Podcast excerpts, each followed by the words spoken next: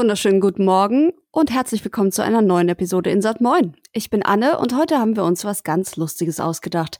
Wir dachten, wenn wir jedes Jahr sowieso die Game Awards covern, über deren Sinn und Unsinn wir uns dann gleich noch unterhalten wollen, dann können wir auch im Vorhinein mal besprechen, was da überhaupt alles so nominiert wird und vielleicht im Zuge dessen auch noch ein kleines Tippspiel beginnen. Denn Tippspiele sind fast so gut wie Bullshit-Bingos. Und deswegen bin ich sehr froh, dass heute bei mir ist, um dieses Tippspiel durchzuführen, der gute Manu. Hallo. Schönen guten Morgen. World Premiere dieses Format ist brandneu. Das ist eine Weltpremiere hier bei Insert Moin. Jetzt reden wir nicht nur über die Game Awards, sondern auch über die Nominees. World Premiere.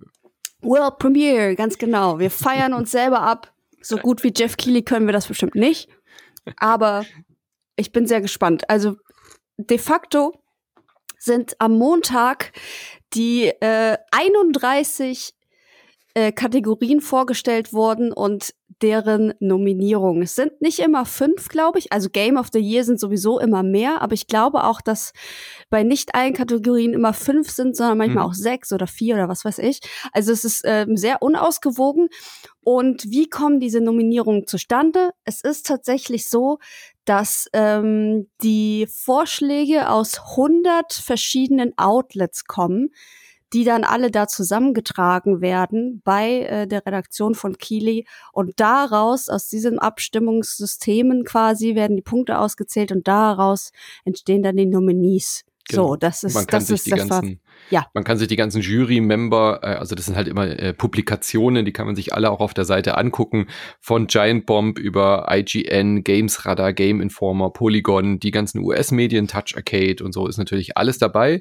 Aus dem UK, Eurogamer Edge und so weiter, aber auch sowas wie ähm, LA Times oder sowas ist auch dabei aus USA, Gaming Bible und dann äh, global gibt's eben dann auch nochmal in Länder unterteilt, Argentinien, Australien, Benelux, Brasilien und so weiter und aus Deutschland natürlich unter anderem die GameStar. Ich gucke gerade, ob da noch jemand dabei ist. Also Game Show GameStar, Gameswelt und die PC Games und die M Games und nicht Insert Moin und das prangere ich an.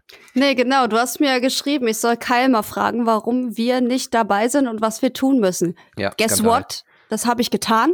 Und die Antwort ist, Achtung, auf Deutsch, ich habe keine Idee. I don't schön, touch schön the, wörtlich übersetzt. Yeah, I don't touch the nomination stuff. Also er hat okay. mit der Nominierungsgeschichte gar nichts zu tun. Der ist überhaupt nicht involviert. Deswegen äh, kann er uns leider nicht sagen, wie wir uns bewerben können. Sehr traurig, finde ich. Da müssen wir noch dran arbeiten, ja. Hättest du dich doch mal auf der Gamescom in die VIP-Party rein müssen. Siehst du? Ja, ja, ja. Wir, wir ja. arbeiten dran. Wir, wir arbeiten äh, dran. Unser ja. Ziel ist es, hier bei den Game Awards mitstimmen zu können. Ja. Ja, das fände ich toll, wenn wir nächstes Jahr wirklich eine Stimme hätten. Das wäre doch, das wäre Indirekt habe ich äh, dieses Jahr tatsächlich nicht mitgestimmt. Die letzten Jahre habe ich indirekt auch mitgestimmt als äh, äh, im, im Rahmen der GameStar tatsächlich. Also ähm, die GameStar Ach was. macht ja auch, äh, gibt ja auch Stimmen ab und es ist ja dann nicht eine Person, sondern eben die Redaktion. Und da mhm. hatte ich die letzten Jahre dann tatsächlich auch meine Votes als äh, freier Mitarbeiter mit abgegeben. Äh, habe ich dieses Jahr jetzt aber irgendwie gar nicht mehr mit dran gedacht, aber nur so als K Kontext her, wie das dann entsteht, diese, diese Votings. Also man sieht, es ist schon wirklich eine große, große Jury. Ihr könnt ja. euch vorstellen, wenn GamePro, GameStar und so schon allein irgendwie 20, 30, 35 Leute oder so abstimmen, wie viele Leute dann insgesamt diese ganzen Nominees und äh, Votes dann auch tatsächlich abgeben. Also da, auch da wieder typisch Jeff Keighley, äh, einfach gut vernetzt. Das ist wirklich, glaube ja. ich, mit die weltweit größte Kritiker- und Innenjury, die bei, bei sowas äh, tatsächlich abstimmt. Ja. Absolut, das ist ja auch das weltweit größte äh, Gaming-Event, hm. passend dazu. Ähm, was ich auch cool finde, im Gegensatz zu den Oscars, die Oscars, Oscars sind ja in der Filmwelt so das Nonplusultra und Keely hat ja auch immer so ein bisschen durchscheinen lassen, dass er quasi die Game Awards als Pendant dazu sieht. Ähm, bei den Oscars ist es ja so, dass du da diese Academy Jury hast, die auch mhm. aus verschiedenen Leuten ähm, der Filmindustrie besteht. Aber da läuft es halt so, da werden Filme eingereicht, dann wird geguckt, welche nominiert werden und abstimmen wird am Ende die Academy. Also die entscheiden halt natürlich, wer da gewinnt. Bei den Game Awards ist es anders und das finde ich das Gute daran. Hier können wir entscheiden, wer gewinnt. Also ihr könnt auf die Seite gehen, thegameawards.com, da könnt ihr dann jede einzelne äh, Kategorie euch angucken und dann halt eben auch voten, wenn ihr denn möchtet. Ja. Ja, und das habe ich schon getan. Ich weiß nicht, ob du schon gewotet hast. Nee. Aber ich finde das, ich finde das eine gute Sache, weil ähm, wir ja schließlich auch diejenigen sind, die diese Spiele konsumieren und dann am Ende auch entscheiden sollten, okay, was war jetzt das Beste? Und naja, vielleicht ist es ein bisschen, ein bisschen kompliziert, weil es gibt so Kategorien, da weiß man im Vorhinein schon, okay, die Masse wird wahrscheinlich da und dafür stimmen. Deswegen ist auch da immer nicht so ganz sicher, ist das alles cool oder nicht. Ich meine, wenn du irgendwo Elden Ring reinschmeißt, dann kannst du davon ausgehen, dass die Masse ähm, sich dafür entscheiden wird. Aber das mhm. ist, so ist es halt, ne? Also das liegt ja auch wieder daran, wo die ganzen Titel überall nominiert sind. Ich habe auch schon diverse äh, äh, Memes und so weiter gesehen in Social Media von wegen hier Most Anticipated ist auch wieder dieses Jahr die Most Anticipated. Also da hat sich kaum was geändert.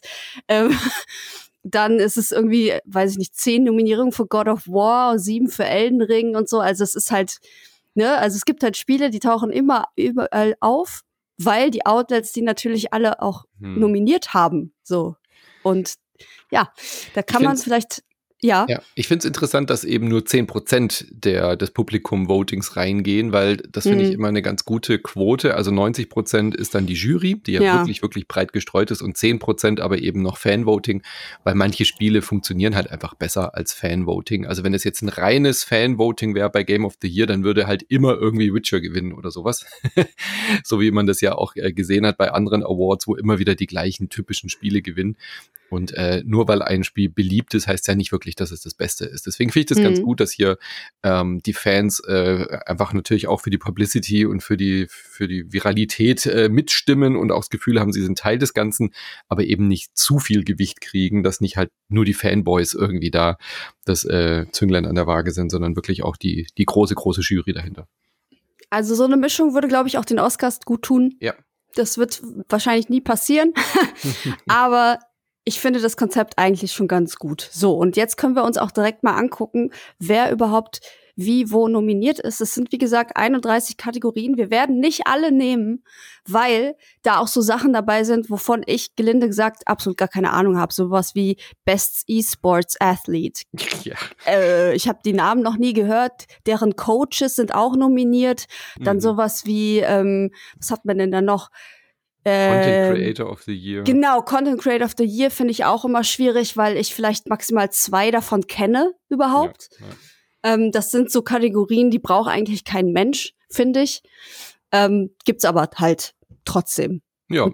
Ansonsten finde ich die Kategorien aber ganz cool. Es gibt äh, eine komplett neue, da reden wir ja auch gleich drüber, Best Adaptation. Ja, die finde ich ja. richtig cool, die, die Kategorie. Die äh, passt total auch in die Zeit und auch gerade dieses Jahr gab es da wirklich viel zu nominieren.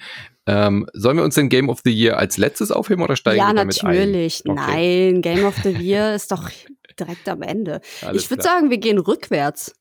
Weißt du? Ja, ja, das ist gut. Okay. Dann können wir nämlich die ganzen äh, Best Esports Event, Best Esports Codes, Best Esports Team, Best Esports Athlete, Best Esports Game und äh, die können wir alle wegstreichen und dann fangen wir mit Most Anticipated Game an. Das ist ja kein wirklich Award, aber so äh, für unser Tippspiel natürlich die große Frage, was wird denn das Most Anticipated Game gewinnen? Die Kategorie in sich ist ja natürlich eine reine Werbekategorie, ist ja klar. Die ja. macht ja gar keinen Sinn bei einem äh, Award, der aufs Jahr zurückblickt. Aber das ist natürlich logisch, dass hier natürlich auch noch ein bisschen Bass erzeugt werden soll. Für Final Fantasy 15, Hogwarts Legacy, Resident Evil 4, also das Remake ist hier tatsächlich mhm. als Most Anticipated Game nominiert. Starfield von Bethesda natürlich und klar, ein Nintendo-Titel darf nicht fehlen, Legend of Zelda Tears of the Kingdom sind da nominiert. Ähm, das ist sehr, sehr, ja, das wird schwierig, glaube ich, da richtig zu tippen, denn da sind äh, zumindest vier von denen, würde ich sagen, sind alle potenziell ähm, äh, hohe Kandidaten für diesen Titel, ja. Ja, auf jeden Fall. Also die Beschreibung meint es ja so, dass das Spiel gewinnen sollte, von dem wir glauben, dass es den größten also dass es für die Gaming-Industrie den größten Step forward bedeutet. Also wo irgendwie was innovativ Neues dabei ist oder was, ja. was kommen wird, was wir noch nie gesehen haben oder was has, uns. Has potential to push the gaming medium forward, ist die Kategorie beschrieben. Ja. Hm. Ja gut, Tja. Resident Evil 4 nicht, ehrlich gesagt, finde ich, als Remake. Hogwarts hm. Legacy sieht auch eher nach einem klassischen Open World aus, mit einer starken Lizenz. Final Fantasy 15, ach, Final Fantasy 15 bin ich zu wenig drin. 16 ich, übrigens. Äh, 16, Entschuldigung, Entschuldigung, natürlich. Ähm, ich würde tatsächlich Starfield sagen. Ich äh, traue es Bethesda zu und ich glaube, Tears of the Kingdom wird nicht so bahnbrechend wie Breath of the Wild, sondern Breath of the Wild 2,5 oder sowas sein. Ja? Also ich glaube schon, dass es in der Schiene, in diesem Open World Zelda-Style, wie wir es jetzt erlebt haben, fortgeführt wird. Aber es wird nicht so innovativ, wie Breath of the Wild sich angefühlt hat, glaube ich jetzt einfach so vom Bauchgefühl. Mhm. Und deswegen würde ich sagen, äh, Starfield wird zwar ein Bethesda-Game, aber ich glaube, sie haben jetzt so lange dran gearbeitet, dass das von den fünf Titeln schon der sein könnte, der vielleicht so diese, diese klassische Bethesda-Formel mal aufbricht und äh, in die Zukunft geht, tatsächlich im wahrsten Sinne des Wortes. Hoffe ich okay, zumindest. Okay, also du sagst Starfield. Mhm. Gut. Ähm, ich glaube, die denken eher mit dem Herzen, die Leute. Die nehmen sich diesen, diesen Aufruf, was es eigentlich sein soll, nicht so, äh, die nehmen das nicht so genau und gehen eher danach, was sie am dringendsten spielen wollen. Und ich sag, das wird Zelda. Ja, ja, ich glaube es auch, ich will aber das Starfield. Ich will aber das Starfield gewinnen. Ich bin so hin und her gerissen jetzt äh, fürs Tippspiel, aber ich werde jetzt, glaube ich, trotzdem immer die Sachen sagen, die ich auch möchte und nicht immer nur die, wo ich denke. Also fürs, fürs rein fürs Tippspiel würde ich wahrscheinlich auch Zelda sagen, aber ich äh, sage jetzt einfach mal, damit wir ein bisschen unterschiedlich sind, äh, Starfield. Und äh, vielleicht habt ihr ja Lust, im Discord äh, mitzuraten. Äh, vielleicht hat irgendeiner von euch Bock, da Protokoll zu führen. Vielleicht macht ihr irgendwie einen Google Doc oder irgend sowas auf. Da können wir dann ja auch unsere Tipps nachreichen, dass wir vielleicht so ein Community-Tipp-Spiel äh, machen können. Also ja, das wäre nett. Äh, hier im äh, Blogpost dazu, im Discord zu dieser Folge, ähm, ja, nicht alles da reinposten, aber vielleicht hat es ja äh, jemand Lust in die Hand zu nehmen. Würde mich freuen. Gibt es denn ein Spiel, das da fehlt, Manu? Findest du, da, da hat jemand was ausgelassen? Ähm, ähm, Duke Nukem, nein. was ist denn so das nächste Vaporware, auf das wir schon seit Jahrzehnten warten? Also es ja, ne, also, ist drin. Was ist denn so das große nächste Ding? Also ich meine, sowas wie Half-Life 3 ist ja Quatsch natürlich, klar, aber so spontan fällt mir da tatsächlich nichts ein. God of War Ragnarok ist ja da, das ist ja auch ein paar Mal nominiert. Ja, ja. Ähm, was ist da so das nächste große Ding, von dem wir auch schon wirklich wissen, was es ist? Nee, ich glaube, die sind alle drin. Ja, glaubst Zelda und Starfield sind ja so die zwei großen, würde ich sagen. Ja. Hm, ich weiß auch nicht genau. Sind da irgendwelche verschoben worden mal? Ich meine, Forspoken kommt ja auch erst im Januar dann jetzt, aber ist, ja, glaube ich, auch nicht so. so nee. Ja, auch nicht so ein Riesendeal, habe ich das Gefühl. Ähm, ansonsten Klar, Cyberpunk mhm. haben wir. Ähm, das Witcher Remake, also das Next-Gen Remake von äh, Witcher 3 ist zu knapp mhm. angekündigt worden. Sonst wäre das vielleicht noch reingerutscht, weil Resident Evil 4 ja auch als Remake da drin ist. Nö, von daher, ich gut. glaube, das ist da äh, ist gut abgedeckt, ja. Gut. Nächste Kategorie, oder? Alles klar, dann gucken wir mal, was da noch so ist. Best Adaptation kommt jetzt schon direkt. Oder? Uh. Äh, ich bin gerade verwirrt, weil wir rückwärts laufen. Mal ja, genau. Best deswegen, genau. Ja, ja. genau. Ähm, das ist eine neue Kategorie, hast du ja eben schon gesagt, eine großartige Idee. Da werden ähm, ja Spielfilme oder Serien. Alles, was wir bei Matinee besprechen. Genau, genau ähm, geehrt, die auf einer Videogame-Franchise basieren mhm. und quasi im Jahr 2022 jetzt erschienen sind. Und das sind, wie du schon gesagt hast, eigentlich sehr viele. Und man hat sich auf fünf geeinigt, die hier zur Auswahl stehen. Und das sind unter anderem Arcane League of Legends. Dann haben wir Cyberpunk Edge Runners. Dann haben wir The Cuphead Show, Sonic the Hedgehog 2 und den Uncharted-Film. Das sind die fünf Nominierten. Dreimal Netflix übrigens. Uha. Arcane, Cyberpunk ja. und Cuphead. Also Netflix hat die besten Chancen, da äh, gleich die Premiere zu gewinnen und äh, hat, glaube ich, auch die zwei stärksten Kandidaten, nämlich Arcane und Cyberpunk. Einer von den beiden ja. wird's, wird's werden. Äh, Cuphead habe ich selber nicht gesehen, ist natürlich eine ideale äh, 1 zu 1 Umsetzung von diesem Grafikstil.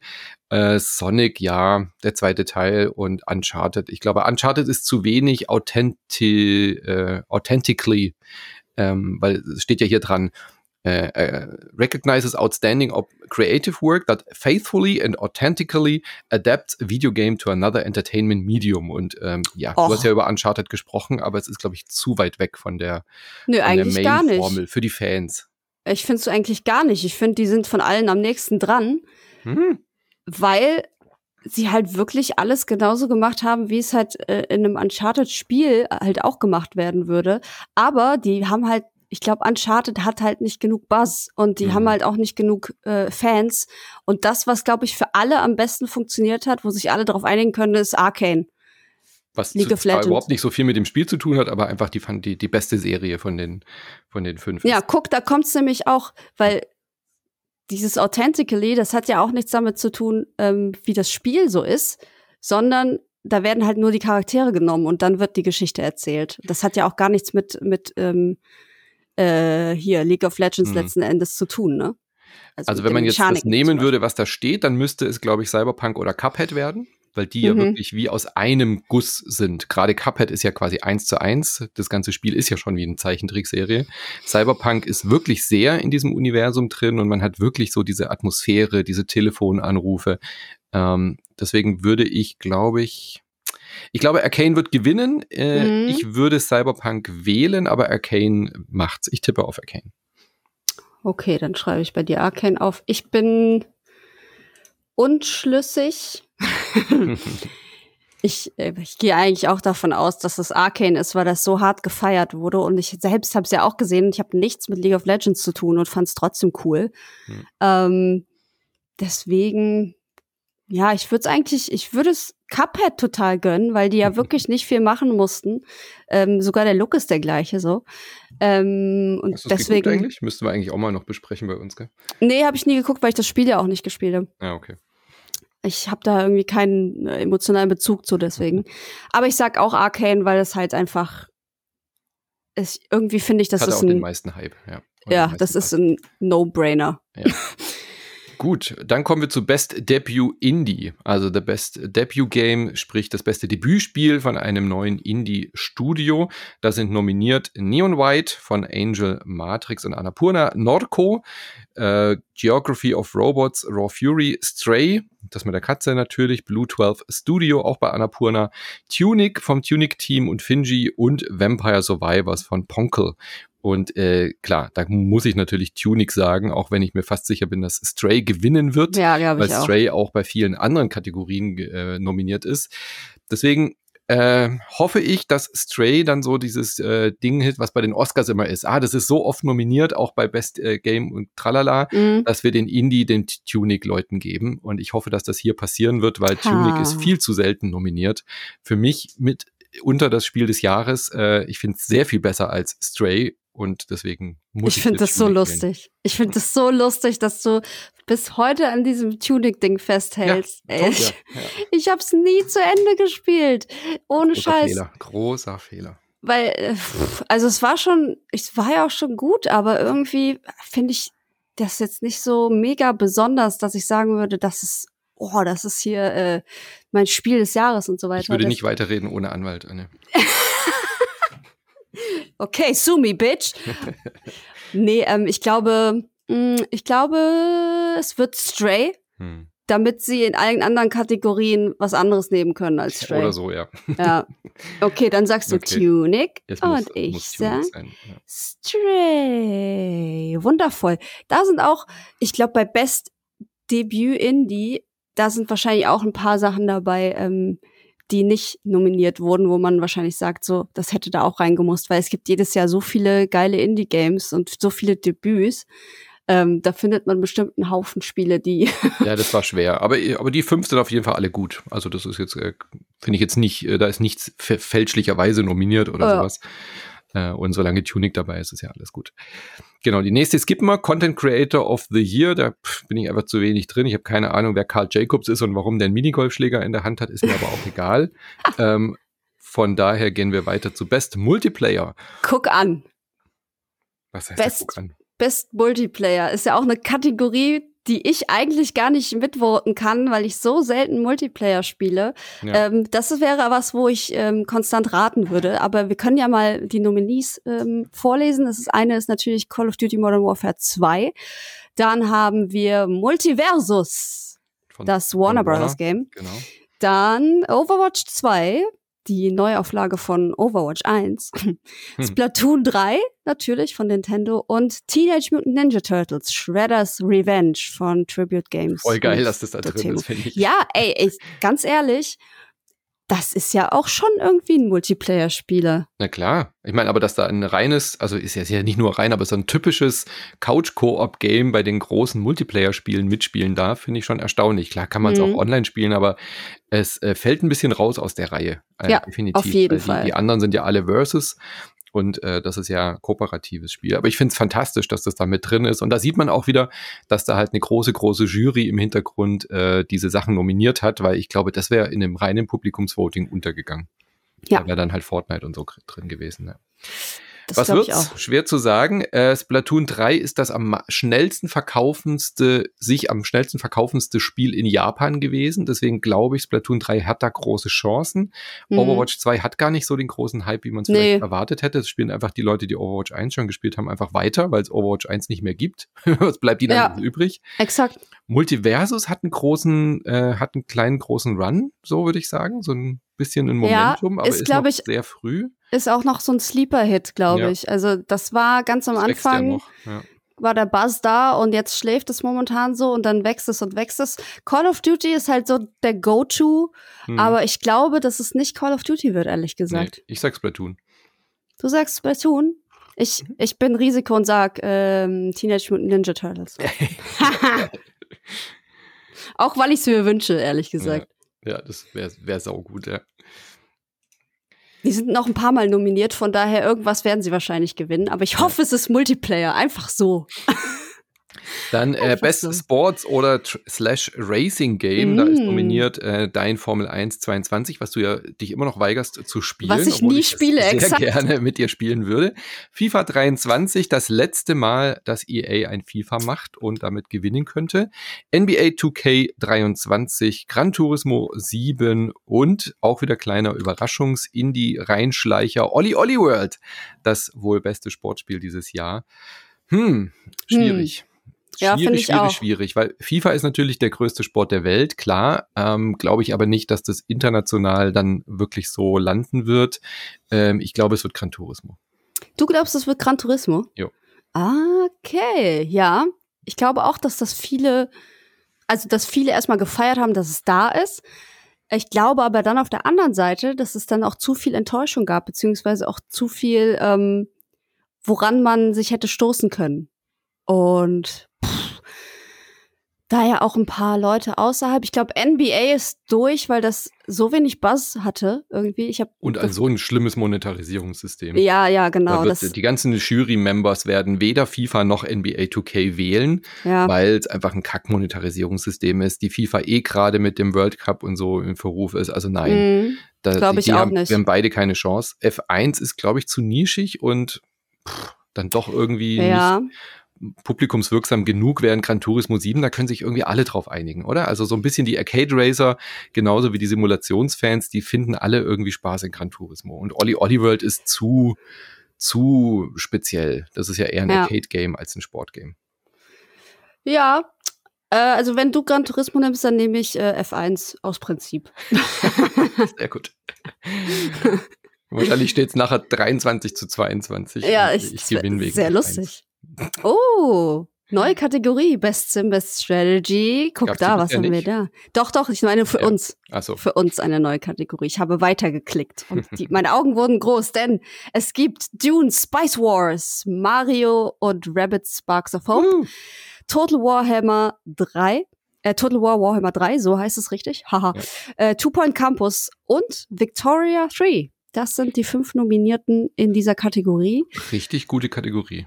Also sehr abwechslungsreich. Sehr Vom abwechslungsreich. RTS über einen Total War Game, äh, Rundenstrategie mit Mario, ein Aufbauspiel mit Two Point und dann Paradox Entertainment mit Victoria 3. Das ist äh, Wahnsinn. Also da, da war ein richtig gutes äh, Jahr für Strategiespiele. Das muss man schon sagen. Absolut. Absolut, finde ich auch. Und ähm, ja, die Vielfalt zeigt es ja eigentlich schon, dass für jeden was dabei ist. Ähm, und dass halt auch für jeder anscheinend eine ähm, Art von Strategiespiel gefunden hat, die ihm liegt. Sonst hätten Mhm. wir jetzt nicht hier so verschiedene Versionen. Ähm, trotzdem finde ich es schwer, weil der normale Gaming-Verstand sagt mir, ja klar, Mario und Rabbits, weil es die größte Franchise ist. Aber ich meine, so viel, es spielen so viele Leute auch hier Total War und es Dune Spice Wars ähm, ist was, was mal vergessen war und jetzt wieder gekommen ist, ähm, das Dune-Franchise. Es ist schwierig. Es ist verdammt schwierig, weil es sind so unterschiedliche Spiele. Ich cheate gerade ein bisschen und gucke, was den besten Metacritic hat. Aha. Total Warhammer 3 hat 86 bei OpenCrit. Ich notiere das mal. Manu Victoria cheatet. 3 hat 83. Hm. Dune Spice Wars war sehr nischig, habe ich nicht viel drüber gelesen. Ich überlege halt auch so aus der JournalistInnensicht, weißt du, weltweit, ja. was so die meisten Aufmerksamkeit hatte. Mario hat gute Kritiken gekriegt. Ich finde es ja auch recht gut. Und hat die Lizenz. Boah. Boah. Ist boah, aber boah. schon der zweite Teil. Also könnte. Ja, ja, eben. Ich Ja. fand ihn ja nicht ganz so stark. Also in unserem Podcast haben wir gesagt, der erste war ein bisschen Mhm. überraschender, aber Mario und Rabbit hat trotzdem auch Neuner und so bekommen. Deswegen, ja, ich glaube, es wird ein Kopf-an-Kopf-Rennen zwischen Mario und Victoria tatsächlich. Ich sag Mario. Alles klar. Dann sage ich, ich sag, ähm, ich sag auch Mario, glaube ich, weil, Ja. Oh, ich weiß nicht, Total War klingt auch verlockend, Total War hat auch Chancen, ja, glaube ich auch. aber ich, pff, ich sehe das eher hier als bei zum Beispiel Family Game. Hm. Ähm, und ich glaube schon, dass es irgendwo einen Award kriegt, dann halt den für beste, bestes Strategiespiel. So. Ja, auch 86. Hm. Ja. Also Mhm. wird schwierig. Okay, aber sind wir uns einig? Äh, Mario. Da sind wir uns einig. Ja. Dann sind wir nämlich bei Best Family. For the best game Ah. appropriate for family play. Irres was? Irrespective of Genre or Platform. Ach so, okay, also unabhängig von der Plattform und dem Genre. Da sind nominiert Kirby and the Forgotten Land. Yay. Lego Star Wars Skywalker Saga, Mario Mhm. Rabbit Sparks of Hope again, dann Nintendo Switch Sports und Splatoon 3. Also zweimal, dreimal Nintendo tatsächlich. Einmal indirekt über Ubisoft, also Mhm. ist natürlich klassischerweise eh immer die Nintendo-Kategorie. Äh, Lego Star Wars The Skywalker Saga ist halt auch nur ein, ein, ein aufgewärmtes wie immer, gell? Ich weiß nicht. Ja, das du hat halt viel Umfang, ne? Dadurch, Ja. dass es alle neuen Filme covert, ähm, ist es ein sehr umfangreiches Spiel. Aber ich glaube nicht, dass es gegen Nintendo gewinnen kann. Nee. 4 zu 1. Ich glaube, Mario und Rabbids ist zu, zu nischig für Family, weil es dann doch auch eben bei Strategy auch schon nominiert ist und dort gewinnen könnte. Ähm, Ja. Splatoon 3, weiß ich nicht. Äh, Nintendo Switch Sports hat man wenig drüber gehört. Ich sehe es eigentlich immer nur in der Werbung, ehrlich gesagt, wenn ich im Mhm. Kino bin oder so. Ich glaube, es wird Kirby. Ich sag auch das ist Kirby. Das ist so ein Spiel, da können sich die KritikerInnen irgendwie genauso für begeistern, aber es ist sehr familientauglich, es ist familienfreundlich, hat aber trotzdem genügend Challenges drin, um auch die Älteren äh, zu, zu locken und hat uns ja auch begeistert. Also das Spiel ist ja wirklich gut. Ja, ich, ich glaube, also es könnte natürlich auch Splatoon werden, wenn es Multiplayer Mhm. nicht gewinnt, zum Beispiel. Ja. Ähm, aber ich glaube auch, dass es Kirby ist, weil das wirklich für jede Person jeden Alters ähm, geeignet ist. Und was man so gesehen hat Anfang des Jahres, auch jede Person jeden Alters ähm, durchaus begeistert war. Mhm. Von daher, ich glaube, wir sind safe, wenn wir mit Kirby gehen. ja, ich gehe auch mit Kirby. Let's go mit Kirby. Mit Kirby gehen ist immer die beste Idee, oder? Ja. so ein süßer Puff. Best Fighting, da bin ich nicht so drin. Da müssten wir Mhm. eigentlich äh, Micha als Telefonjoker äh, fragen. Ja, bitte. Sollen wir ihn anrufen? Ja, das machen wir. Let's call Micha. Also, die fünf Nominierten sind DNF Duel von Arc System Works, dann JoJo's, JoJo's Bizarre Adventure, All-Star Battle R, dann The King of Fighters 15, Multiversus wieder mal und Sifu. Sifu. Uh, Sifu. Sifu hat für mich das Genre des Brawlers leicht revolutioniert. Mhm. Ähm, die anderen kenne ich zu wenig, um da wirklich eine Meinung zu, zu haben. Deswegen gehe ich mit Sifu, weil es für mich wirklich ein, ein absolutes Highlight war. Ich glaube auch, dass es Sifu wird, weil es eben etwas Neues war in dieser Art Genau. von ähm, Kategorie. Und ich meine, ich glaube, bei Jojo, auf Jojo haben sich auch sehr viele gefreut. Ähm, ist aber letzten Endes halt ein Anime-Fighting-Game, so wie es 10.000 Anime-Fighting-Games gibt. Ja. Und ich glaube, Sifu war für viele einfach so ein Augenöffner. Und Total. dass sie das damit dann äh, honorieren werden. Also nehmen wir beide Sifu, wa? Ja, definitiv. Okidoki. Und ganz ehrlich, ich meine, Multiversus hat coole Charaktere, aber es ist halt auch nur ein Smash. Also. Ja, exakt. Es ist auch nur eine Smash-Kopie, so wie eigentlich fast jedes äh, äh Fighting Game, was auf irgendwelchen TV- oder Comic-Charakteren hm. beruht. Hm. In den letzten Jahren. Ja. Also ohne, äh, ohne das, wenn es jetzt ein reines Publikum-Voting wäre, dann wäre es Jojo Bizarre, glaube ich auch. Äh, aber dadurch, dass es Jury-Voting ist, würde ich auch sagen Sifu. Mhm. Gut, dann Best Role-Playing, das beste Spiel im RPG-Genre. Elden Ring ist da natürlich nominiert, ist ja klar. Und ich glaube, die anderen müssen wir gar nicht erwähnen. Ich nehme Elden Ring. Nein, Live Alive ist noch nominiert von Square Enix und Nintendo. Pokémon Legends Arceus, auch Nintendo natürlich zusammen mit Game Freak. Triangle Strategy von Square Enix, der zweite Square-Titel. Und Xenoblade Chronicles 3 von Monolith, auch natürlich über Nintendo gepublished. Mhm. Dreimal Nintendo, zweimal Square Enix und trotzdem wird sich From Software dieses Ding äh, ganz, ja. ganz sicher holen. Ich glaube, da gibt es keinen, keinen Weg vorbei. Da gibt es auch keinen Weg vorbei und ich lache, wenn es Xenoblade wird am Ende. Ja, aber äh, also verdient wäre es. Ich meine, ja, ich fände es total lustig. Das Spiel ist tatsächlich Xenoblade, würde ich sagen. Elden Ring ist jetzt ja nicht das klassische RPG, so. Nee, aber ich glaube schon, also weiß nicht, ich am liebsten hätte ich Pokémon natürlich. Komm, ich sag, ich sag Xenoblade. Ich traue. Echt? Ja, weil Elden Ring wird so viele andere Preise abstauben, dass äh, ich glaube, die Jury wird sagen, naja, wenn wir jetzt bei Rollenspiel sind, dann nehmen wir Xenoblade. Okay. Ja, ich nehme Xenoblade.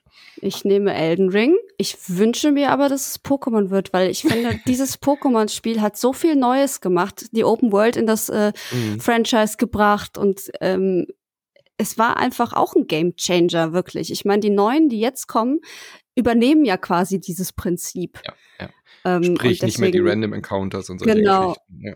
Deswegen ist es für das Franchise ein Riesentitel gewesen, aber es kann wahrscheinlich, es kann nicht mithalten mit den anderen Rollenspielen. Nee, dafür war es auch zu hässlich. Also sorry. In so, einem, in so einem Ranking, ja, in so einem Ranking sehen dann halt auch solche Werte mit. Na, gut. gut. Best Action äh, slash Adventure. Das ist, glaube ich, auch relativ klar. Arme, arme Alloy. Alloy kriegt immer starke Konkurrenz. Warum kriegen die denn nicht mal ein Jahr, wo weniger ey, los ist? Aber ich, ey, Horizon Forbidden West ist in so einem weirden Spot. Ich find's halt auch nicht überragend. Ich find's halt, es ist so random alles. Ich weiß nicht. Ich weiß nicht, woran das liegt. Ich weiß nicht, warum ich mit so einem Kratos und einem äh, Atreus viel mehr Sympathie habe oder mit so einer Katze, ähm, die durch, durch Straßen läuft. Ich finde, alles, was bei Horizon passiert, sieht mega geil aus, ist technisch total interessant. Die ganzen, die Geschichte ist total spannend. Du hast diese ganzen äh, metallischen Kreaturen, die ganzen Maschinen. Aber also mein Herz hängt da nie drin. Und das finde ich ist das Problem irgendwie. Na Weiß ich nicht. Na gut, also sagen wir erstmal, gegen wen Alloy antritt. Alloy hat äh, bei Horizon, Horizon Forbidden West, äh, ist auch ein unfairer Vergleich, sie muss zweimal gegen Duos antreten, ja, nämlich äh, A Plague Tale Requiem, das Geschwisterpaar, und God of War Ragnarok, Vater-Sohn. Duo äh, sind da äh, in der Kategorie mitnominiert. Schweres, äh, schweres Los. Und sie hat auch noch gegen zwei Knuddelviecher zu kämpfen, nämlich Jawohl. Stray, die Katze, und ihr Feliner Freund äh, Tunic, der, der kleine Fuchs. Äh, Finde ich fantastisch, dass Tunic hier als Best Action Adventure mhm. nominiert ist, gegen drei so große Schwergewichter. Also Plague Tale Requiem ist ja aus der Indie-Ecke auch so ein bisschen, aber ist diesmal auch ganz klar ein AAA-Produkt geworden.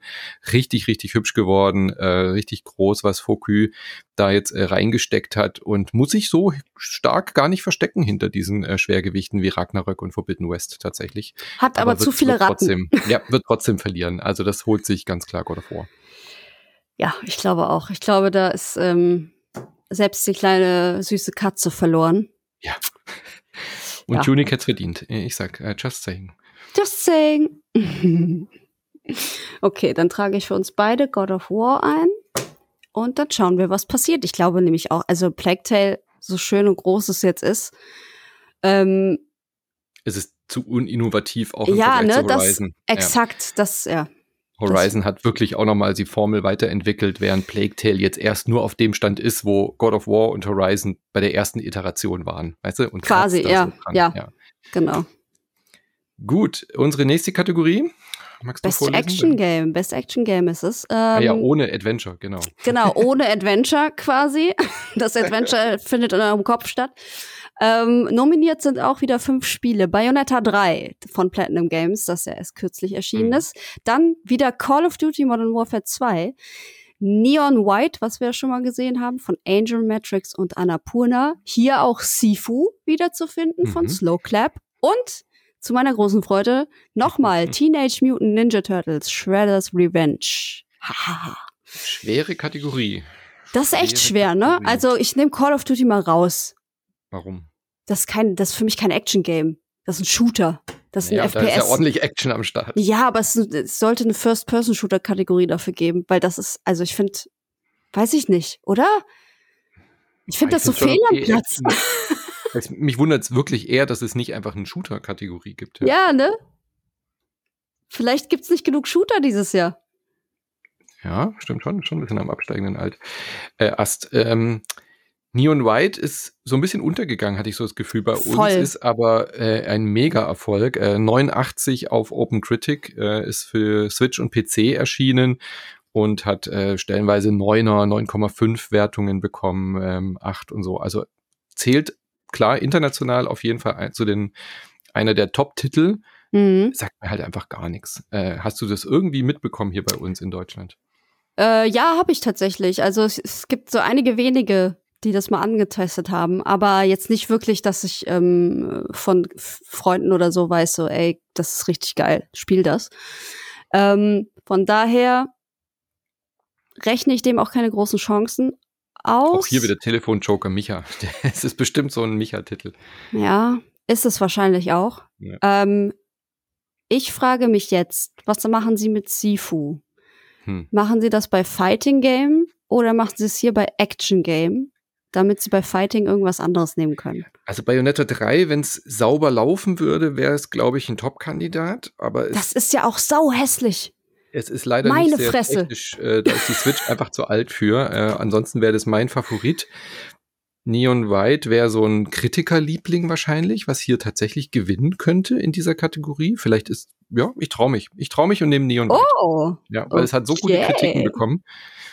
Und äh, Modern Warfare ist einfach nicht innovativ genug. Sifu ist passt irgendwie nicht so in Action zusammen mit mit Teenage Mutant. Ich nehme Neon White. Ich sage, boah, das ist wirklich schwierig. Ich würde am liebsten wieder Teenage Mutant Ninja Turtles sagen. Nimm doch, ist doch ein gutes Action-Game. Ist auch ein gutes Action-Game, aber ich glaube, Bayonetta wird unterschätzt. Ich glaube, die Liebe zu Bayonetta wird unterschätzt. Hm. Ähm, boah. Komm, ich sag Bayonetta. Just for the fun of it. Bayonetta. Dann kommen wir zu deiner Lieblingskategorie. Best VR oder AR, also Augmented Reality, äh, die beste Experience. Ähm, After the Fall ist nominiert, äh, Among Us in VR, da gibt es eine VR-Umsetzung. Mhm. Bone Lab, Moss Book 2, da hatten wir einen Cast dazu von Polyarc und Red Matter 2. Tatsächlich wirklich äh, sehr viele gute Titel dabei. Ich tippe auf Moss Book ich 2. Auch. Ähm, das ist einfach fantastisch. Das war richtig gut. Es hat alles nochmal besser gemacht, was der erste schon gut gemacht hat und ist auch so ein Spiel, was man wirklich allen Menschen in VR empfehlen kann, selbst Leuten wie dir, die halt sehr äh, unter Motion Sickness oder so leiden. Das äh, mhm. äh, wird, das muss gewinnen, definitiv. Ja, ich glaube auch, einfach weil das der erste so ein Erfolg war, ne? Und dann ähm, jetzt der zweite dann kam und das alles nochmal verbessert hat, was vielleicht mhm. beim ersten ein bisschen clunky war. Also ich die anderen sind auch gut, aber das sind eher nochmal auch in VR halt so ein bisschen schwierigere Spiele, so Shooter. Also ich meine, ist Among Us in VR überhaupt ein Hit? Ich meine, finde ich irgendwie seltsam, das in VR zu spielen. Ja, ich nehme Moss. Gut, gut nehme ich auch. Moss. Sehr gut. Dann gehen wir weiter rückwärts. Oh, Innovation in Accessibility. Mhm. Also, das bedeutet Spiele, die es, die so viele Einstellungen haben, dass Menschen mit diversen Problemen ähm, kein Problem haben, dieses Spiel zu spielen. Ja. Das ist, glaube ich, die einfachste Erklärung. Ähm, da hat sich einiges getan in den letzten Jahren, finde ich. Mhm. Da sind Sachen dabei, da hätte ich im Traum nicht drüber nachgedacht, dass man das ähm, ja. vereinfachen könnte für Menschen, dass Menschen das brauchen. Also nicht, nicht nur mit äh, leicht, äh, leicht lesbare Untertitel, Fonts, die ja. für äh, Leserechtschreibschwäche funktionieren, sondern halt wirklich bis hin zu Grafikeinstellungen, dass selbst blinde Menschen dieses Spiel spielen können, wie The Last of Us das ja auch wunderbar mhm. gezeigt hat. Und deswegen ist da auch ganz klar The Last of Us Part 1 äh, nominiert, äh, die Neuauflage jetzt natürlich und äh, God of War Ragnarök und auch da habe ich schon wahnsinnig viele Clips gesehen. Also ich denke, der Preis geht definitiv an Sony äh, für einer von diesen beiden Spielen. Noch nominiert sind Return to Monkey Island, As Dusk Falls, dieses äh, handgezeichnete Adventure. Was ich immer so hässlich fand. Genau, was wirklich sehr hübsch ist. und The Quarry, da ist mir das gar nicht aufgefallen, dass es da auch sowas gab. Ich glaube einfach, weil es das aktuellste ist und da wahrscheinlich noch ein bisschen äh, aufgebaut wurde auf der Erfahrung, die Sony und Naughty Dog schon auch bei Last of Us gesammelt mhm. haben, dass die das an Son Sony Santa Monica weitergegeben haben und deswegen glaube ich, wird es God of War oder man zeichnet halt das Spiel aus, was da maßgeblich maßgeblich äh, das auch vorangetrieben hat, nämlich The Last of Us. Hm. Ja, schwierig. Finde ich auch schwierig. Ich weiß nicht, Return to Monkey Island? Gab es da jetzt so viele? Also nicht, nicht so extrem, weil ich meine, Nee, ich weiß gar nicht, warum das nominiert ist, ehrlich gesagt. Also es gab halt einen leichteren Schwierigkeitsgrad, es gab eine sehr, sehr gute Hilfestellung ähm, aber ansonsten wüsste hm. ich jetzt gar nicht, habe ich mich aber auch nicht reingelesen, was die anderen drei Spiele da jetzt auszeichnen. Da müsste eigentlich hier noch eine Erklärung sein, was diese Spiele denn respektive machen fürs Voting. Aber ich nehme God of War. Also obendran steht, recognizing software and or hardware that is pushing the medium forward by adding features, technology and content to help games be played and enjoyed by an even wider audience. Genau. Aber also mir fehlt ja, jetzt eine Erklärung, ja. was sie bei Return to Monkey Island da jetzt mhm. ausschlaggebend wäre. Ja. Oh Gott, oh Gott, ich weiß nicht. Ich weiß es wirklich nicht. Ich glaube, ich nehme The Last of Us. Mhm. Äh. So, das nächste können wir, glaube ich, auch skippen oder möchtest du da einen Tipp abgeben? Das ist Best Community Support. Äh, das ist halt Oh, da kann ich, ich würde ich würd auf jeden Fall einen Tipp abgeben. Gut, dann, dann tippen wir. Also Best Community Support wird ähm, äh, ausgezeichnet, wer halt äh, sich am besten um die Community kümmert. Das sind nominiert Apex Legends, Destiny 2, Final Fantasy 14, jetzt mal sage ich es mhm. richtig, diese römischen Zahlen, äh, Fortnite und No Man's Sky. Und da würde ich sagen, ist es No Man's Sky. Die sind ja. so dermaßen aktiv in dieser Community, ähm, haben immer wieder Upgrades und, und Updates und da nochmal neue Sachen. Also das ist, glaube ich, ein No-Brainer. Deswegen, und ich finde auch deswegen, ich, das Spiel lebt durch diesen Community Support total. Ähm, wenn man bedenkt, wie das mal angefangen hat, alles und was für ein Chaos das war und ähm, was für Häme die bekommen haben dafür. Ähm, dieses Spiel hat sich so entwickelt und die machen einfach, die setzen einfach alles um, was die Community ihnen sagt. Mhm. Und jetzt ist das quasi ein Paradies für ähm, Weltraum. Äh, ja, wie sagt man das? Explorers. Lieb ja. ja. genau, so Weltraumliebhaber. Ähm, bei Destiny 2 weiß ich auch, dass, dass sie guten Job machen, mhm. beziehungsweise war das mal so, ich weiß es jetzt nicht mehr. Aber wäre auch bei No Man's Sky tatsächlich. Ja. Ich glaube, sehr eindeutig. Ja. Gut, dann sind wir uns da ja einig. Äh, dann kommen wir zu Best Mobile Game und äh, da kann es eigentlich nur Marvel Snap geben als Antwort. Ja, ich glaube auch. Völlig. Also no, noch nominiert sind Apex Legends Mobile, Diablo Immortal in Klammern LOL, Klammer zu, Genshin Impact, Marvel Snap und Tower of Fantasy, was auf der Gamescom tatsächlich so einen kleinen Hype hatte. Aber Marvel Snap hat die Welt in, im Sturm erobert. Äh, ich bin so dermaßen abhängig von diesem Spiel. Es hat ein faires Monetarisierungssystem. Es ist ein fantastisches taktisches Kartenspiel. Es ist perfekt für Mobile äh, umgesetzt. Du kannst es mit einer Hand spielen. Du kannst aber trotzdem auch am PC weiterspielen, Cross-Save und so weiter. Genshin Impact ist einfach jetzt schon zu lang dabei. Ähm, Glaube ich nicht, dass das jetzt nochmal Chancen hat. Und Diablo Immortal war halt einfach eine Frechheit. Von äh, spielerisch mhm. ja ganz okay, aber wie, wie das monetarisiert wird, und wir reden über ein Jury-Vote. Das, das sind ja. alle sauer auf äh, Blizzard. Keiner wird Blizzard und NetEase da einen Preis für geben wollen. Glaube ich auch nicht. Deswegen, also Marvel Snap, da habe ich jetzt schon so oft gelesen, oh, ich muss das deinstallieren, ja, das zerstört ja. mein Leben. ähm, das spielen so viele Menschen und finden es echt sehr, sehr gut. Ähm, von daher gibt es da eigentlich keine andere Gibt es ja. keine andere Wahl. Punkt. Also kurz, ich kann, ich kann jetzt schon sagen, dass das in meiner Top 10 äh, im Jahresend-Podcast drin sein wird. Das ist verrückt, ey, als Mobile Game. Ja, ja. Ich war schon lange nicht mehr so begeistert von so einem äh, Kartenspielchen. Also Hearthstone hat es, glaube ich, zuletzt gepackt mhm. und äh, Slade Spire. Gut, äh, dann sind wir uns einig. Best Indie ist dann eine eigene Kategorie. Da sind natürlich auch wieder alte Bekannte dabei. Ähm, neu ist tatsächlich nur Cult of the Lamb von Devolver. Ansonsten sind mm. auch dort mitnominiert Neon White, Sifu, Stray und Tunic. Und äh, was ist denn Best Indie? Hm. Tja, also ich gehe jetzt mal einfach davon aus, dass Sifu bei Fighting Game gewinnt, aus irgendwelchen Gründen. Äh, Stray wird bestes Indie-Debütspiel.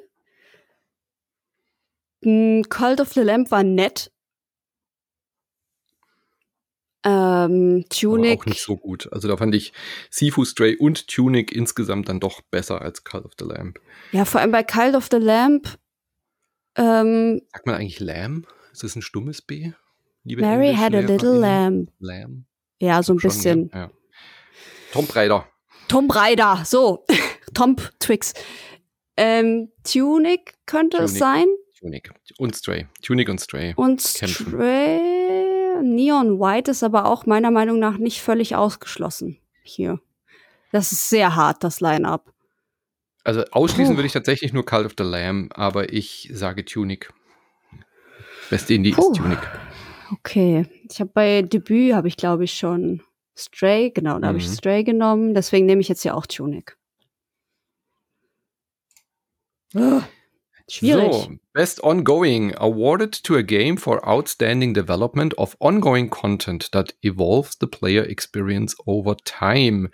Und äh, das wundert mich jetzt ehrlich gesagt, weil wir ja gerade über No Man's Sky gesprochen haben, dass, dass das, das, hier nicht, nicht drin ist. ist mhm. Weil das ist eigentlich ein Paradebeispiel dafür, wie man es macht. Hier sind nämlich nur dabei Apex Legends, Destiny 2, Final Fantasy 14, also das ist die Online-Variante, Fortnite und Genshin Impact. Guck hm. an. Also in einer normalen Welt würde ich sagen äh, Fortnite, weil Fortnite immer gewinnt. Aber Genshin Impact hat so viel, viel ja. hat so viel an Popularität gewonnen. Puh. Hm. Apex ist so ein bisschen, fliegt so ein bisschen unter dem Radar. Ja. Ich lasse dir, dir, mal den Vortritt. Ich habe jetzt ständig immer gesagt, was ich zuerst sage. Ich meine, Final Fantasy 14 das läuft auch schon seit 100 Jahren. Mhm. Und läuft immer noch weiter und ist immer noch sehr beliebt. Deswegen, boah, sich gegen Fortnite zu stellen, ist aber auch schon echt schwierig. Die machen wirklich viel, ja. Ja, ach, ich sag mal Genshin Impact. Ich sag Final Fantasy 14. Ich habe mhm. ja dieses Jahr einen Podcast aufgenommen mit Steff und Co., die da wirklich wahnsinnig drin sind in der Lore und die halt immer noch äh, da voll drauf schwören, dass es so unfassbar gut erzählt ist und dann kommt der Add-on wieder und die ganze Welt verändert sich und ja, ich glaube, wenn da genügend Leute in der Jury dabei waren, die sich da auskennen in Final Fantasy, dann werden die vielleicht dafür gestimmt haben und Fortnite ist zwar best ongoing wahrscheinlich, weil die ständig was tun, aber es, es wirkt halt immer mehr wie reine verkaufte Werbung. Ja, und Fortnite ist schon seit Jahren in dieser Kategorie ja. und da können auch mal andere hat aber auch so, so komische Monetarisierung. Deswegen sage ich, äh, Final Fantasy 14 hätte es verdient. Gut, gut, gut. Als nächstes kommt eine meiner Lieblingskategorien. Ja. Games for Impact. Die wurde, glaube ich, letztes Jahr erst dazugefügt. Vor ein oder zwei Jahren hatten wir das, glaube ich, schon mal. Ja, genau. Ähm, und das sind Spiele, die ähm, eine bestimmte Message auch mit transportieren und ähm, dem Spieler was mit auf den Weg geben wollen. Und quasi, wenn man, man wenn man es hämisch sagen würde, das sind Spiele, die wollen die Welt verbessern. So. Ja, oder die zum Nachdenken bewegen oder dir eine genau. Message mitgeben, genau. Und da sind tatsächlich sechs Spiele nominiert, weil es anscheinend eine Menge gab dieses mhm. Jahr, die diese Kriterien erfüllt haben. Ähm, A Memory, A Memoir Blue ist das erste von Cloisters Interactive und Annapurna. Das habe ich zum Beispiel gar nicht auf dem nee, Schirm. Leider nicht. Ähm, As Dusk Falls ist es hier schon wieder. Das mhm. sehr hässliche Spiel von Interior 9 Xbox Game Studios. Äh, Citizen Sleeper, mhm. Jump Over the Age und Fellow Traveler. Dann natürlich Endling, Extinction is Forever von Hero Beat Studios und Handy Games. Hindsight von Team Hindsight und Annapurna und I Was a Teenage Exocolonist von Northway Games und Finji. Zwei Tja. davon habe ich gespielt. Oh, welches hast du noch gespielt? Endling und Citizen Sleeper. Da hatten wir Casts ah, dazu. ja. Ähm, As Dusk's Fall habe ich nur so halb mitgekriegt. Hindsight und Memoir Blue kenne ich gar nicht. Und I Was a Teenage Exocolonist ist so Umweltthema. Mhm. Und ich glaube, das wird's. Ähm, einfach so aus dem Bauchgefühl heraus, weil ich jetzt nicht alle Spiele gespielt habe, kann ich schwer sagen. Ähm, Citizen Sleeper ist so Gesellschaftskritik, so Kapitalismuskritik. Endling, klar, ist auch die Umweltkatastrophe als Thema mit dieser süßen Fuchs-Story, äh, Fuchsdame haben wir ja drüber gesprochen. Ich glaube, I was a Teenage Exocolonist. Einfach so aus dem Bauchgefühl heraus, weil das auch ein klein, so ein großes Gesprächsthema war in letzter Zeit. Hm. Ich glaube, es wird Endling. Also ich hoffe, es wird Endling und ich nehme auch Endling weil das für mich einfach so ein Schlag in die Magengrube war, hm. dieses Spiel. Und genau das sollte eigentlich ein Spiel mit Impact machen. So, also du solltest dir denken, fuck, was habe ich hier gespielt? Wie furchtbar ist das? Ähm, und Aber ich liebe diese umgucken. Kategorie, weil ich will jetzt sofort ein Memoir Blue und Hindsight äh, spielen ja. von Anna. Wir, wir, sind ja eigentlich große Schreib Annapurna, das auf. man kommt ja nicht mehr nach bei Annapurna. Nee, man kommt nirgendwo verrückt. mehr nach. Ja, nee, sowieso nicht, aber so Annapurna haben wir ja schon öfter gesagt, kann man alles blind spielen und das ist, glaube ich, auch immer noch so. Mhm. Aber äh, äh, hallo? hallo? Die sind halt auch groß geworden, dass man nicht mehr sagt, man spielt halt ein Annapurna-Spiel so mhm. alle paar Monate mal. Na gut, werden wir uns angucken. Ja. Memoir Blue und Hindsight. Vielleicht tun wir den beiden jetzt Unrecht. Ja. Gut, du hast notiert, äh, dann Best Performance. Äh, da geht's äh, um die ähm, Individuals. Die sind hier auch gemischt, männlich, äh, weiblich gelesene Personen für Voice Acting, Motion und oder Performance Capture. Also alles zusammen. Da sind nominiert natürlich Ashley Birch, wie immer. Mhm. Die kennt ihr inzwischen auch von, äh, von der TV-Serie natürlich, aber natürlich auch als Alloy bei Horizon Forbidden West. Dann äh, Charlotte McBurney, A Plague Tale Requiem. Leider nur die englische Stimme. Ähm, das Spiel ist ja eigentlich so Französisch, ne? O-Ton Französisch. Deswegen hätte ich es viel schöner gefunden, hier die französischen SprecherInnen zu nominieren. Dann äh, erneut God of War Ragnarök Christopher Judge. Der war ja auch schon für God of War. Boy. Ich glaube, er hat sogar gewonnen. Der hat musste gewonnen, auf der ja. Boy sagen. Boy. Äh, Manon Gabe, die Schauspielerin von Immortality mein heißer Favorit äh, werde ich auch nehmen. Und God of War Ragnarok, natürlich der Boy himself, Sunny Sulchik, ist nominiert. Hm. hm Sunny! du meintest, du hast schon eine Tendenz zu ähm, Man Manon? Manon? Ja. Manon. Äh, Gage wird das Ding rocken, weil sie in drei komplett unterschiedlichen äh, Filmsets äh, diese, diese unfassbare äh, Performance ablegt und eben halt auch wirklich als Schauspielerin in Erscheinung tritt, ähm, in diesem interaktiven Filmclip-Krimi äh, mhm. namens Immortality. Und ich glaube, das ist so ein absolutes Jury-Lieblingsding, weil das ist einfach was völlig Neues. So, ja, das ist nicht, nicht nur Motion Capture und nicht nur Voice-Over, sondern da, da steckt so viel Film drin, dass das, glaube ich, gewürdigt werden wird. Glaube ich auch. Also Christopher Judge wird's nicht, weil das letztes ja. Jahr war. Ähm, ich nehme trotzdem äh, Ashley Birch, damit Horizon Forbidden West vielleicht irgendwas gewinnt in diesem. Mhm. Das könnte ich mir auch noch vorstellen, dass die Entscheidung so getroffen wird. Ja, und ohne jetzt zu viel zu sagen, aber von der Story her von Horizon Forbidden West würde das auch passen, weil sie dann doch noch ein bisschen mehr Arbeit hatte als sonst. Sagen wir es mal so. Ja. Ja, okay. Dann nimmst du ähm, Manon, Manon, und ich nehme Ashley Birch. So. Gut. Best Audio Design, Anne. Oh Gott, das, ist, das sind so Sachen, da muss ich immer raten. Da können wir, glaube ich, wirklich nur. Äh, Weil ich meine, wir haben hier Spiele, ähm, die natürlich alle ein sehr, sehr gutes Audiodesign beanspruchen. Zum Beispiel Call of Duty, da geht's ja viel um, wie klingen Waffen, wie ja. klingen ähm, Panzer und so weiter und so fort.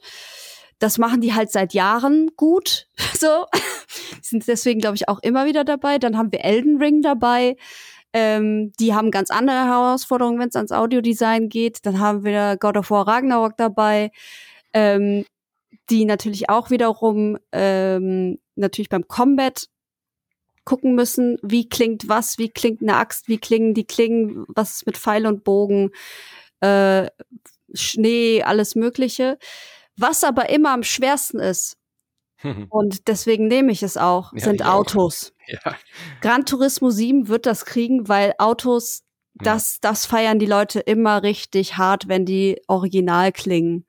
Ähm, und deswegen kann es eigentlich nur Gran Turismo werden. Dabei wäre noch Horizon Forbidden West, was natürlich auch ähm, richtig krass ist wegen der ganzen Maschinen in dem Spiel Hm. Ähm, dass die authentisch klingen. Die haben auch alle verschiedene ähm, Arten zu rufen, zu schreien und so weiter. Also das ist schon ähm, vom Aufwand her auch richtig hart. Aber ich glaube, die Leute freuen sich am meisten über Autos, die authentisch klingen. Ja, und ich glaube, das ist auch so eine Kategorie, wo du bei den anderen alle so Schulter zuckst, so, hm, ja, mein Gott, war halt, es war halt geil, aber es ist halt eine AAA-Produktion, so, weißt du? Ja, Natürlich klingt es gut und du hörst die Fußstapfen im Schnee, aber Gran Turismo bleibt so im Ohr, weil du halt nur dich darauf so, diese Optik und dieses Audio, wenn du durch den Tunnel Mhm. rast und so und dann, ja, da bin ich voll bei dir. Gran Turismo Polyphony heißt ja auch schon die Firma dahinter, Ja. also Best Audio Design ist denen sicher. Äh, interessanter wird's bei Best Score and Music. Da hat man ja doch, glaube ich, auch noch mal ein bisschen besseres Gefühl, wo besonders gute Melodien, besonders gute Songs dabei waren. Nominiert sind Plague Tale Requiem, Elden Ring, God of War Ragnarök, Metal Hellsinger. Ich äh, mache gerade Devil. Devil Horns mit meiner Hand und Xenoblade Chronicles 3. Und ich glaube, das ist auch ein absoluter No-Brainer. Two Feathers ist dort nominiert als Composer oder die Band und Metal Hellsinger wird das sowas von abräumen. Da brauchen wir Ja? gar nicht. Wird, pff, gar keine Diskussion. Also, das ist ja das einzige Spiel, was so einen einzigartigen Soundtrack hat, der zum Gameplay gemacht wurde und das Gameplay basiert auf dem Score und auf der Musik. Da brauchen wir gar nicht drüber reden. Das ist ich sag, es wird Elden Ring. nee, never. Elden Ring hat, also die From Software Spiele haben durchweg einen absolut atemberaubenden Soundtrack. Natürlich. Aber sie haben dieses Mal Metal Hellsinger als Konkurrenz. Ja, aber das spricht wahrscheinlich auch nicht jeden an. Es gab ein Konzert auf der Gamescom. Ja, zu ich Metal weiß, Hellsinger. wo ich, weiß, nicht ja. hingegangen bin. also ich glaube, es gibt genug Leute da draußen, die Elden Ring geiler finden vom Sound oder von den Liedern. Ich bin auch kein Metalhead, aber Als ich Metal. würde das definitiv würdigen, dass Metal Hellsinger äh, sein ganzes Spielkonzept auf dem Soundtrack basierend und dann ist es in der Kategorie einfach perfekt aufgehoben. Aber ist ja gut, wenn du was anderes stimmst, dann ist ein si- sicherer Punkt für mich. Okay, Und am Ende wird's Xenoblade, ich sehe es schon. es wird so gut. Es wird super. Gut. Wir haben nicht mehr viel übrig. Gucken wir Nee. dann, was uns noch erwartet. Best Art Direction. Jetzt kommt's. Oh, ja. Jetzt wird's richtig hart. Das ist auch ähm, eindeutig, finde ich. Mm, Nein, ist es nicht.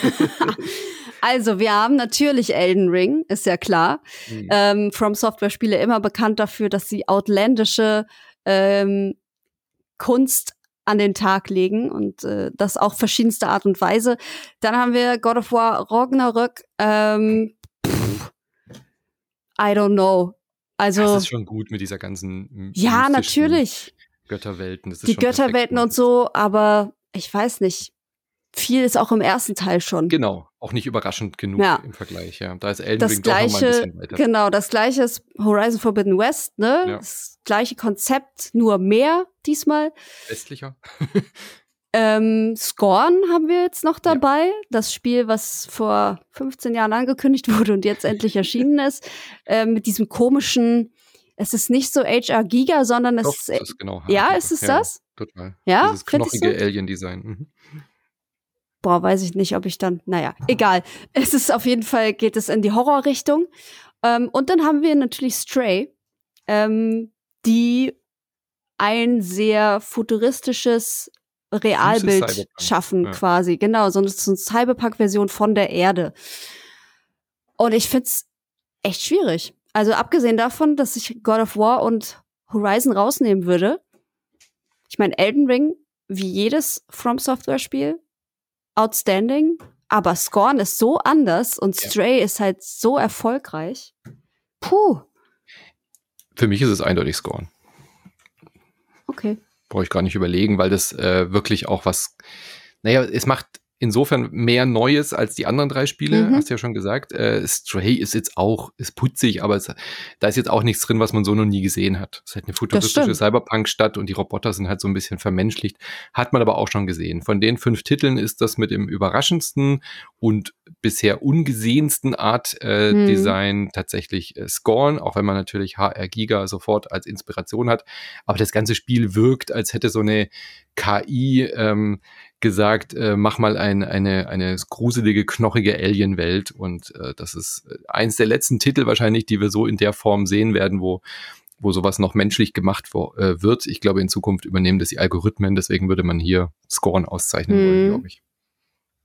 EBB Software, Kepler Interactive, holt sich den Ab, Preis. ab, ab, ab. Nimmst du es auch oder nimmst du was anderes? Oh. Schwer einzuschätzen. Ich würde es, glaube ich, auch nehmen, obwohl das auch wieder so ein Elden Ring-Kandidat ist. Aber bei Elden Ring ist so viel Copy-Paste, ehrlich gesagt, dabei. Also ich glaube nicht. Hm. Ich meine, es hat schon ein cooles Art-Design, auch mit dieser äh, zweiten Welt und Unterwelt und so. Und es ist schon cool, aber es ist halt doch sehr nah auch immer noch an den, an den Souls-Spielen dran, was man da Ja, auch schon klar. gesehen hat. Ja, so das typische Monster-Design. Aber so eine Open World, ne, das, ähm, Naja, aber für eine Open World ist sie nicht Schafft- besonders gut durch, durch Design, finde ich. Das schafft halt viele- schon andere Voraussetzungen auch für, Ja. ähm, für Art Design. Ich, ach, ich nehme jetzt auch Scorn. Was soll der Geiz? Also da finde ich Ragnarök und Forbidden West besser durchdesignt als ein Elden Ring es ist von der Welt. Okidoki. Dann kommen wir zu Best Narrative, die beste Erzählung. Und was hat da Elden Ring bitte verloren? Also Elden Ring ist ja auch nominiert in bester Erzählung. Und das ist ja wohl größter Quatsch, oder? Warum Ähm, das? Ja, welche Erzählung denn?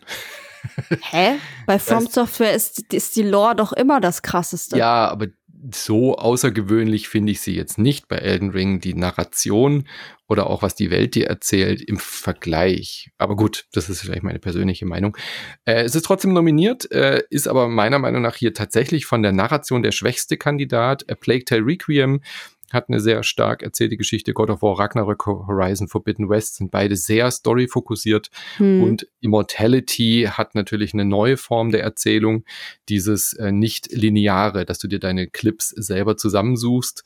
Ist sehr stark, äh, könnte tatsächlich, glaube ich, hier auch gewinnen, aber puh, schwierig, was ich hier nehme. Hm, Bin ich mir echt noch nicht so ganz sicher. Das ist wirklich schwierig. Weil man ja immer noch, also ich versuche immer so zu denken, was ich vorher gewählt habe und in wie viel Kategorien Spiel XY nominiert wurde und was am wahrscheinlichsten ist. Das ist so meine Taktik immer auch bei den Oscars und es ist halt irgendwann stehst du halt da und das sind immer die gleichen Spiele quasi. Ähm, und irgendwer muss es ja unter sich ausmachen. Deswegen, ich könnte mir vorstellen, ich weiß nicht, weil ich es nicht gespielt habe, worum genau es jetzt im Plague Tale geht, aber ich, das ist so oft nominiert und kriegt nix. Hm. Ich glaube, es wird Ah. auch der, der Fluch sein. Also wir werden, Plague Tale wird überall nominiert sein und nichts bekommen. Das ist mein Tipp. Mhm. Wird keinen einzigen Award kriegen. Als äh, Sondertipp. Jeder darf noch so einen Sondertipp abgeben für Oh, okay. oder? Und God of War wird äh, Best Narrative kriegen, sage ich jetzt. Ja, könnte ich mir auch gut vorstellen. Haben sie, glaube ich, aber letztes Jahr schon. Äh, letztes Mal, als God of War nominiert war. No? Mm, Ich glaube auch Und nicht, dass es Elden Ring wird, weil es Horizon immer so komplex ist. Geschichte, aber es ist, Ja. nicht so, ist nicht so gut wie die erste. Die erste war ja wirklich mindblowing. Äh, die Geschichte fand ich richtig, Mhm. richtig gut. Die zweite hat auch schöne Wendungen und so, aber ist dann doch zu nah dran. Und wie gesagt, Elden Ring, finde ich, erzählt sich nicht gut. Natürlich hat die Lore eine interessante Geschichte, aber für beste Narration. Ja, es rafft halt keiner. Ja. Das und ist immer das Ding. Immortality hat äh, gute Prämisse und gute Ansätze, aber enttäuscht hinten raus dann doch ein bisschen, was die Erzählung angeht. Deswegen, ja, ich nehme Ragnarök. Alles klar, dann nehme ich, ähm, boah. Nee, nee, ich nehme Immortality. Okay. als Dann kommen wir schon zur vorletzten Kategorie, bevor wir zum Spiel des Jahres kommen. Äh, Mhm, Best. Game Direction. Das ist immer ein bisschen schwierig, was Ja. damit so genau gemeint ist. Awarded for Outstanding Creative Vision and Innovation in Game Direction and Design. Ähm, tja, was, was, was ist das? Also bei dem Film wäre das ganz Ja, klar Regie. die Regie. Ja. Ja.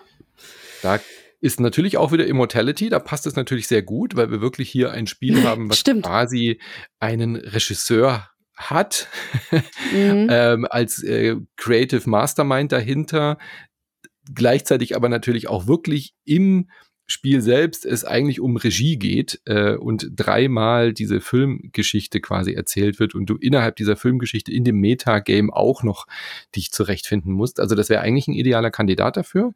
Stray ist noch nominiert, Horizon, God of War und Elden Ring. Hm. Ja, das ist jetzt auch wieder so, wer hat was noch nicht bekommen, der kriegt es dann. So denke ich tatsächlich gar nicht, aber es ist interessant, dass du diesen Ansatz wählst. Aber Ja, den weil's bei den Oscars immer so ist. Bei dir, ja. Es ist immer so.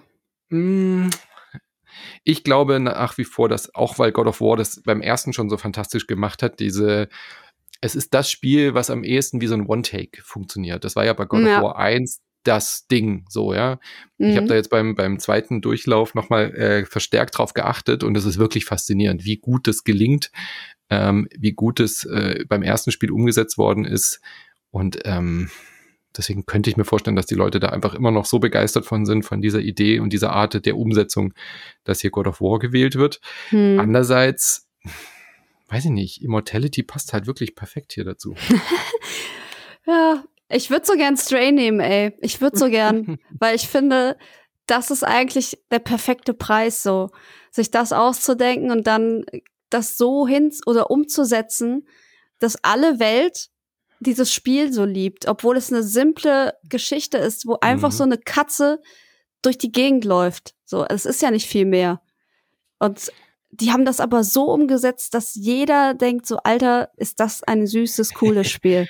Aber die Game Direction war jetzt nicht so outstanding. Das ist schon sehr basic. Da läuft durch einen Tunnel, da kommt diese Verfolgung, dann hast du wieder einen Open-World-Abschnitt. Ja, es geht aber auch um Inszenierung. Ja. Ne? Ja. Also ich, also ich sag, ähm, ich sag Elden Ring. Okay. ich sag Ragnarök. okay. Wenn Stray wird, bin ich happy. Ja, dass Stray überhaupt mitmachen darf in dieser, in dieser Kategorie, das ist schon Ja, doch, erstaunlich. Vor doch, allem eben auch doch. bei Game of the Year. Naja, so außergewöhnlich ist Stray jetzt nicht im Vergleich zu Tunic. Ähm, Äh, hallo, Tunic ist einfach. Zelda. Nein, eben nicht. Du, du, man darf, man kann es ja nicht sagen, warum. Es, es sieht sogar so Zelda- aus wie Zelda. Aber es ist so anders als Zelda. Das öffnet sich so in tausend Layer, es öffnet sich wie so eine Zwiebel und du hast immer noch eine Schicht und noch eine Schicht. Egal, ist ja nicht nominiert. Game of the Year, das Spiel des Jahres, da haben wir sechs Nominierte, haben wir auch alle jetzt ein paar Mal schon gehört. Plague Tale Requiem, tatsächlich auch als Game of the Year nominiert. Große, äh, große Überraschung, finde ich. Elden Ring, God of War Ragnarök, Horizon Forbidden West und Stray und Xenoblade Chronicles 3. Tja, Ja, Elden Ring eindeutig, oder? und hier finde ich, also wir haben jetzt uns alle Kategorien angeguckt, bis auf die E-Sports-Kategorien. Und Hm. hier sieht man halt krass, dass es eigentlich fast nur acht verschiedene Spiele gab, gefühlt. Und Ja. sie sind alle Game of the Year Nominees. das finde ich immer so ein bisschen schwierig. Da ist bei den Oscars definitiv anders. Da gibt es viel, viel, viel mehr Unterschiede. Ähm, aber da gibt es natürlich auch Kategorien, die das hergeben, sowas wie Maske und so. Das ist natürlich, Mhm. da sind natürlich Filme äh, ähm, besser aufgehoben, die halt einen großen Aufwand in diesem Bereich auch wirklich haben. Bei Spielen ist es dann immer, ja, es ist schon komplizierter. Und ich finde, wir hatten auch ein Jahr mit 2022, wo gar nicht so viele gute Games rauskamen. Also ich weiß nicht, wie es dir geht, aber ich finde das Jahr, dass da dadurch, dass viel verschoben wurde, ähm, die Leute immer noch mit ähm, den Nachwirkungen von Covid zu kämpfen haben, ist es doch ganz schön leer gewesen. Und deswegen haben wir, glaube ich, jetzt hier einfach sechs Spiele, die wir äh, die ganze Zeit eben schon gesehen haben. Oder glaubst du, denkst du anders darüber? Nö, ich glaube, das liegt auch so ein bisschen an den, an den Kategorien. So, ich meine, bei Fighting Game hat man ja gesehen, da waren dann auch nochmal ganz andere Titel nominiert, die hier jetzt ja nicht mehr auftauchen. Ja, gut, aber ein Fighting Game so. kann auch ein Game of the Year werden. Zum Ja, Beispiel aber ist es ja. Sifu. Ist es ja nicht. Ich meine, bei Stray hat man es ja gesehen, oder dass, dass es auch geht, dass solche Spiele da oben landen. Und klar, ich meine, dass Horizon und God of War zweimal Sony mit zweimal riesen AAA da drin sind, wundert mich jetzt nicht. Dass Elden Ring da drin ist, war uns auch allen im März schon klar, ja, dass klar. das äh, passieren wird. Xenoblade ist halt so das, ähm, ja, Rollenspiel-Ding, was da noch mit rein muss. Also in anderen Jahren wäre da jetzt halt vielleicht ein Assassin's Creed oder so drin.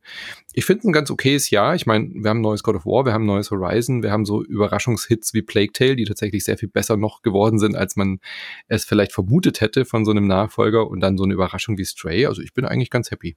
Hm. Ich finde das, ich find das äh, war ein gutes Jahr und diese, dass da jetzt diese sechs Titel oben sind, naja, darauf können sich dann halt irgendwie alle einigen. Mir fehlt da jetzt aber ehrlich gesagt außer Tunic tatsächlich auch nichts. Nee, also, und das ist ja, das ist ja auch vollkommen okay, dass da nichts fehlt, eben weil gefühlt auch nichts rausgekommen ist. Das ist mein, für mich ist das meine äh, Schlussfolgerung, wenn ich hier durch meinen Kalender skippe, da habe ich, also oftmals habe ich eingetragen, welche Spiele erscheinen. Und da ist selten irgendwas richtig krasses. Wir werden das ja auch nochmal ausführlich die, durch die Quartale gehen, natürlich in unserer letzten äh, Woche. Das stimmt. Da, da werden wir das nochmal ausführlich besprechen. Was ist denn jetzt ein Tipp für. Ja, was ist denn jetzt mein Tipp? Hm. Ähm, ich wünschte, es wäre nicht so, aber ich glaube, es ist Elden Ring. Es ist klar Elden Ring. Also ich glaube, kein Spiel von diesen sechs hat so einen Impact gehabt. Ähm, wir haben es ja schon ein paar Mal gesagt, God of War und Horizon sind beides einfach Fortsetzungen, die more of the same bieten, auf einem unfassbar hohen Niveau. Und Plague Tale auch. Und Plague Tale ja auch. Stray ist eine kleine Überraschung, aber kein Game of the Year. Xenoblade ist auch nur eine Fortsetzung und Elden Ring ist zwar, hat die From Software Formel, aber hat halt das geschafft, was Zelda auch geschafft hat, nämlich so diese Formel aufzubrechen, in die Open World zu gehen und vor allem ist Bandai Namco dieses Kunststück gelungen, das Spiel an Otto Normalverbraucher zu verkaufen. Ja. Und auf einmal hat wirklich alle Welt dieses Spiel gespielt, wo wir immer dachten, diese From Software Formel, das bleibt ein Nischending, das bleibt ein Liebhaberding innerhalb der Videospielwelt. Aber wirklich, also es war so eine Überraschung, dass sich Leute an ein From Software, an Elden Ring rangetraut haben, die mit der Kneifzange kein Dark Souls oder sowas angefasst hätten. Never ever.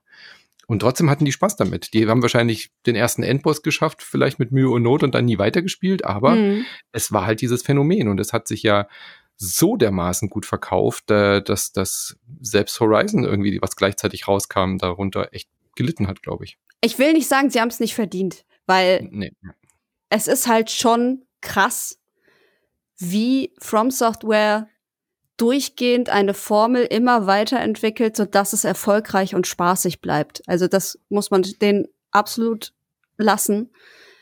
Auch wenn das natürlich Spiele sind, die ähm, nicht jedermann schmecken, wo nicht jeder sagt, so, da habe ich Zugang zu, das ist mir zu schwer, das ist mir zu mühselig. Aber es ist halt einfach technisch krass. Es ist einfach von der Lore her krass.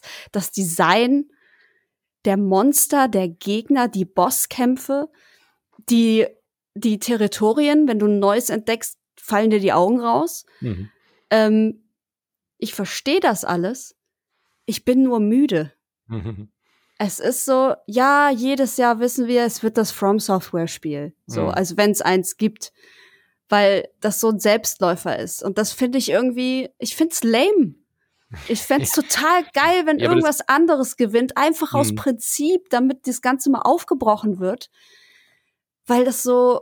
Oh, aber da das kannst du eigentlich jedes Jahr bei den Game Awards sagen. Ansonsten ja. kannst du halt sagen, oh, da gewinnt wieder das Assassin's Creed oder oh, es gewinnt wieder das äh, äh, Guerilla Games oder wieder das Sony-Spiel und so weiter. Und so. Also die, das, das ist halt immer, der, bei Game of the Year wird halt der Publikumsliebling auch oben stehen. Das ist ja klar.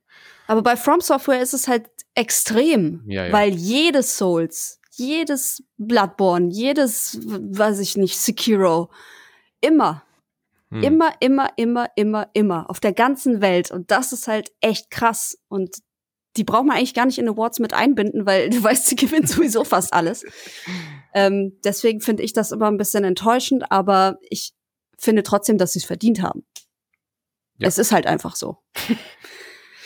Und ja. Elden Ring ist wirklich nochmal ein, ein Sprung gewesen, definitiv. Ja, ist es auch. Es ist auch eine Veränderung der Formel gewesen. Ähm ich meine, wir hatten ja letztes Jahr die große Überraschung mit It Takes Two, dass die wirklich ja. sich Game of the Year geholt haben und nicht äh, das große Resident Evil Village oder sowas. Mhm. Aber es war auch ein schwächeres Jahr, klar. Das hätten die dieses Jahr auch nicht geschafft.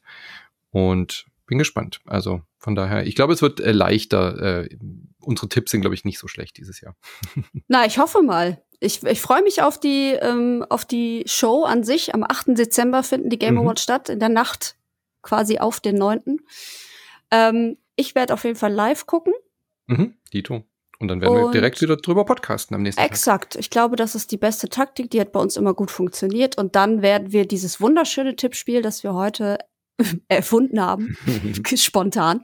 Ähm, das werden wir dann auflösen und ich bin sehr gespannt, wer von uns beiden gewinnt. Was macht denn der Verlierer? Was muss, was muss passieren? Gute Frage. Chat, ihr seid gefragt. Oh mein Gott. Oh Gott, oh Gott. Wenn, du musst oh, Formel 1, also ich, äh, ich möchte als Wetteinsatz, dass du äh, Formel 1 streamst auf dem Insert Moin Kanal. Ja, okay. Was muss ich machen? Pass auf, oh Gott. Ich möchte, wenn du verlierst, dass du ein Pamphlet schreibst, warum Stray das bessere Spiel ist als Tunic. das geht aber dann nicht, ich kann doch nicht lügen. Doch, musst du dann. Gib dir okay, Mühe. Das heißt, ich muss, dann, ich muss dann so debattenmäßig. Ähm, ja, genau. Du musst alles. drüber reden, warum Stray besser ist. Warum Stray oh, besser ist als Tunic. Es wird so gut. oh, ich freue mich. Ich hoffe, ich gewinne. Lalala. Oh cool. Also, das war eine Premiere hier bei uns. Ich hoffe, ihr hattet ein bisschen Spaß. Ich hoffe, ihr konntet uns folgen. Es waren doch sehr viele Kategorien und sehr viele Titel auch. Ähm, vielleicht habt ihr Bock mitzumachen und für euch mal aufzuschreiben, was eure Tipps sind. Vielleicht auch im Discord euch zu organisieren. Ähm, uns würde das auf jeden Fall total freuen.